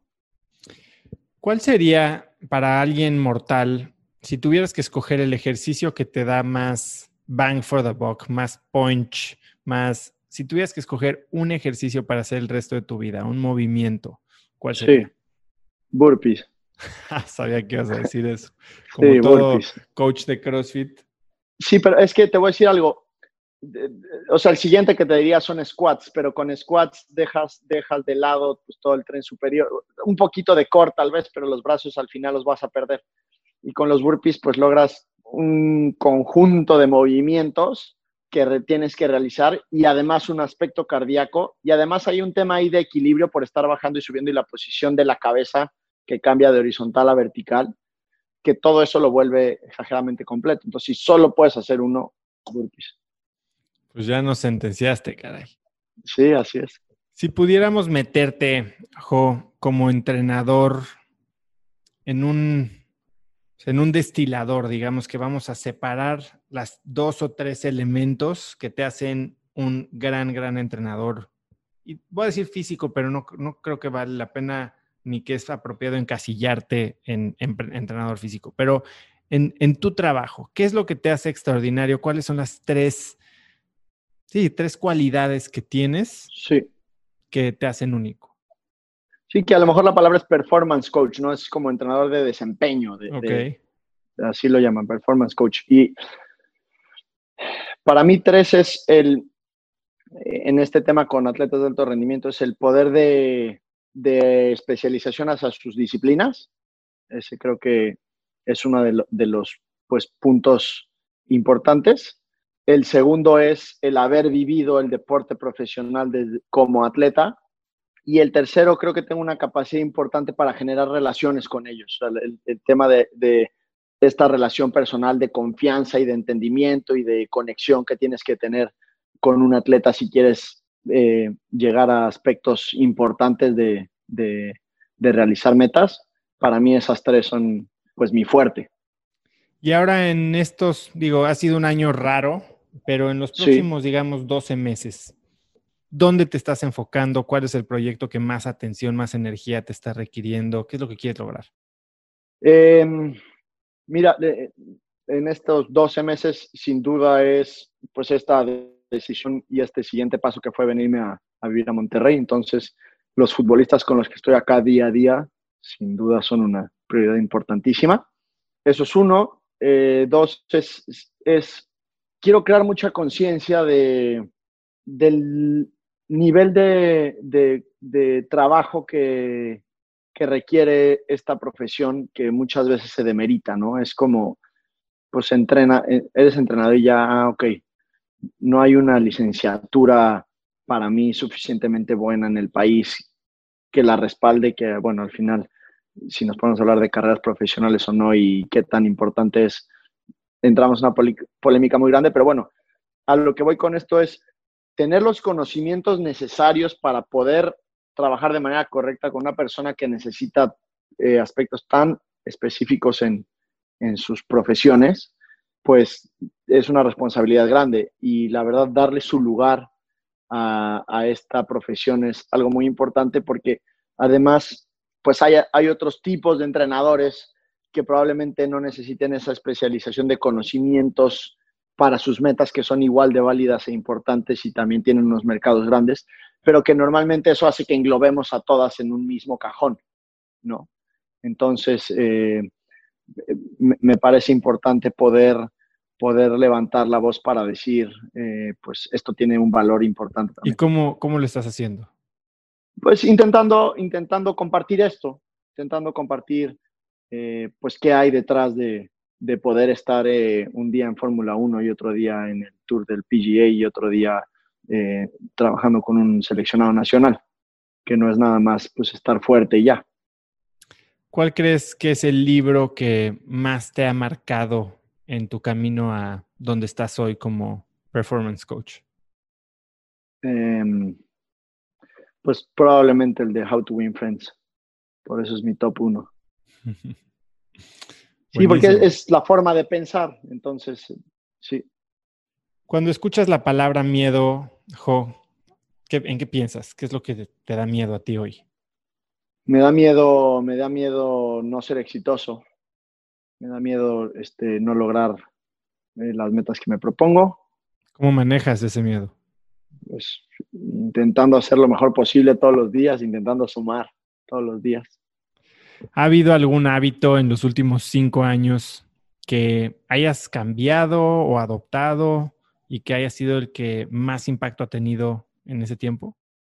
Sí, el tema de, una mentalidad positiva, sin dudas el ser propositivo, es este, este tema de, empieza con el lenguaje y, de ahí se desencadena todo y es de esas cosas que no sé si te ha pasado cuando tú traes algo muy presente y lo ves en todos lados, no sé, el típico, escuchaste un, escuchaste una palabra nueva y, y, te hace mucho ruido cuando la vuelves a escuchar. Y, es eso, es cuando empiezas a cambiar el que hoy, por ejemplo, platicando contigo, lo pienso todo el tiempo, ¿no? Entonces, le voy a decir, tenemos situaciones negativas y, este, panoramas feos eh, y lo cambies por una situación adversa y cómo la puedes este, manejar de la mejor manera posible en lugar de decirte que estuvo difícil. Y al principio toma, toma, toma mucho tiempo y toma el estar haciendo conciencia y el, y el, darte cuenta cuando no lo haces y, y, e intentar cambiarlo. Pero cuando ya se vuelve automático el, el, decir las cosas de manera propositiva o positiva, eso hace que eventualmente empieces a pensar de esa manera, porque es, prácticamente imposible hacerlo al revés. O sea, si tú quieres ponerte a pensar propositivo, pero mientras sigues hablando negativo, no va a pasar. Entonces, tienes que empezar así, tienes que empezar hablándolo, practicándolo, intentándolo. Entonces, cuando ya lo haces, luego, luego te salta cuando, cuando escuchas lo contrario, ¿no? Es como te das cuenta. Y entonces, de verdad, ese cambio, pues te enfoca en, buscar, en buscar las, maneras que suman y sin duda ha sido lo más importante en, aspectos que me han hecho eh, llegar a donde estoy hoy. Jo, ¿tú tienes un coach? Tengo un coach, pues sí, sí, en todo, sí, en diferentes aspectos, pero sí. ¿Quién es? ¿Qué ves con él o ella? Sí, mira, eh, ¿te refieres a coach de qué estilo? Pues algún coach, así como quién eres tú para tus atletas, así como tus atletas se recargan en ti, ¿tú te recargas en alguien? Sí, yo, mira, la verdad es que un poquito de esto que, te decía ahorita es, una vez me quedó muy claro, un día me, me hicieron un, comentario que me hizo abrir los ojos y fue este, que tú eres tan bueno como las cinco personas con las que más tiempo pasas. Y entonces, eh, de repente eso te hace voltear y decir, pues con quién estoy, las cinco personas con las que más estoy. Busco que estas cinco personas o la gente con la que estoy me sume, sea gente que admire, que, que los vea como una persona pues que hace bien lo que le gusta hacer y, me gusta aprender de ellos. Y entonces, pues hay personas en mi vida que son así y que intento apoyarme en ellos de manera constante. Eh, mi papá, uno de mis socios, eh, los atletas mismos con los que con los que trabajo y me gusta preguntarles y escuchar sobre su vida y sobre las lecciones que han tenido y, de las que han aprendido y las que los han hecho ser eh, exitosos en lo que hacen. Eso como más constantes y al mismo tiempo busco eh, cuando conozco gente con historias de este estilo o con experiencias que contar, eh, escucharlos atentamente y, absorber tanto como puedo de esto, ¿no? Porque al final del día lo que tengo muy claro es que para ser bueno en lo que sea, pues necesitas aprender de, de, quién puede o de las formas en las que puedes mejorar, ¿no? Entonces, todo el tiempo estoy en busca de, de ser coachado en, en, en, lo que en todo lo que se pueda. O si pudieras escribir un mensaje en el cielo para que millones de personas lo vieran, ¿qué diría? el día que escuché la entrevista con Lorena, me quedé pensando qué diría y, ya tenía algo en mente y se me olvidó. pues vas a tener que improvisar. Sí, pero mm, ya me acordé. Fíjate que sería eh, enfocarte en lo que está en tus manos. Es ocúpate de lo que puedes hacer. Me encanta. Jo, la verdad es que lo que dices a mí me parece extraordinario. Creo que cuando la gente y lo hablas mucho y no me quise meter a eso porque dices que el mexicano tiene una mentalidad que es grande pero no se la cree. Eh, y, yo creo que cuando la gente se le empieza a creer y empieza a hacer el trabajo que se necesita, porque como dices, no es magia, pero en cuanto te crees que puedes lograr las cosas y te dedicas a hacer el trabajo, a bajar la cabeza, a dar un paso después del otro y después del otro, a especializarte y a subirte a la altura de los retos que tal vez antes no te atrevías a tomar, pero que abres tu o subes tu nivel de exposición y tu nivel de riesgo y, eso te exige subir tus estándares, podemos lograr lo que quieras. Y tú lo estás haciendo, pues sí, a los más altos niveles. Me, sorprende la variedad de deportes en las que estás involucrado y me parece que eres un crack y que vas a hacer cosas increíbles y gracias por, por aceptarme la entrevista. Gracias a ti por, eh, por la confianza y por el tiempo, por, por este, darme esta oportunidad de, contar un poco más de, lo que pasa por acá. Y, también muchísimas felicidades a ti, me encanta tu trabajo y eres una de esas personas a las que estoy seguro que se les puede sentar a escuchar y aprender este, mucho. Así que gracias. Muchas gracias, Jo. Me encantan, de verdad me fascinan estas oportunidades para saber lo que hacen los mejores deportistas para estar en su top. Si te gustó el episodio, compártelo con alguien usando el link cracks.la diagonal 082. También sigue Cracks Podcast en Spotify y suscríbete en iTunes. Y si es ahí, además por favor califícanos con 5 estrellas y déjanos una reseña para que más gente nos encuentre y podamos entonces también vencer el algoritmo de Apple. Mencióname en Instagram o Twitter con la lección que hoy te llevas como arroba osotrava y menciona a Jo como arroba JoCanaMX. Jocana de Canales MX. Puedes encontrar links a todo lo que hablamos Jo y yo, libros, videos, lo que sea de lo que hablamos Jo y yo hoy en cracks.la diagonal 082. Y eso es todo por hoy. Yo soy Osotrava y espero que tengas una semana de cracks. Este episodio es presentado por Vic. Si me conoces, sabes que soy un consumidor voraz de audiolibros y que he probado todo tipo de aplicaciones para seguir nutriendo mi mente mientras manejo o mientras corro o hago ejercicio, pero sin duda, por mucho, Vic es mi favorita. Con Vic puedes convertirte en una máquina de aprendizaje porque con solo 15 minutos al día puedes leer más de 12 libros al año. En Vic tienen más de 250 mil títulos y puedes escuchar resúmenes de bestsellers en menos de 15 minutos o libros completos, incluido mi libro Haz lo que importa, así como mis Vic originales como Cómo combatir el síndrome del impostor. Vic, por ser escucha de cracks, te regala 7 días de prueba y después contenido ilimitado por solo 167 pesos al mes en un pago anual de 1.999 pesos al suscribirte a Vic. Simplemente ve a cracks.la diagonal Vic. Vic se escribe B alta E E K. Una vez más, es cracks.la diagonal. Este episodio es presentado por Hospital Ángeles Health System. Cada invitado con el que platico en el podcast me abre los ojos a nuevas tecnologías que están impactando de forma positiva la manera en que todos nosotros vivimos. Una de las áreas en las que el avance tecnológico está generando más impacto es en el área de la salud, especialmente con los avances en cirugía robótica que permiten intervenciones con menos sangrado, menos dolor, cicatrices más pequeñas y una recuperación mucho más rápida. Hospital Ángeles Health System tiene el programa de cirugía robótica más robusto en el privado en México. Cuenta con 13 robots Da Vinci, el más avanzado y versátil del mundo, y con el mayor número de médicos certificados en cirugía robótica, con la cantidad de horas necesarias para poder operar, ya que tiene el único centro de capacitación de cirugía robótica en todo el país. Este es el futuro de la cirugía. Si quieres conocer más sobre el programa de cirugía robótica de Hospital Ángeles Health System y ver el directorio de doctores, visita cracks.la diagonal ángeles. Una vez más, es cracks.la diagonal ángeles. Consulta a tu médico.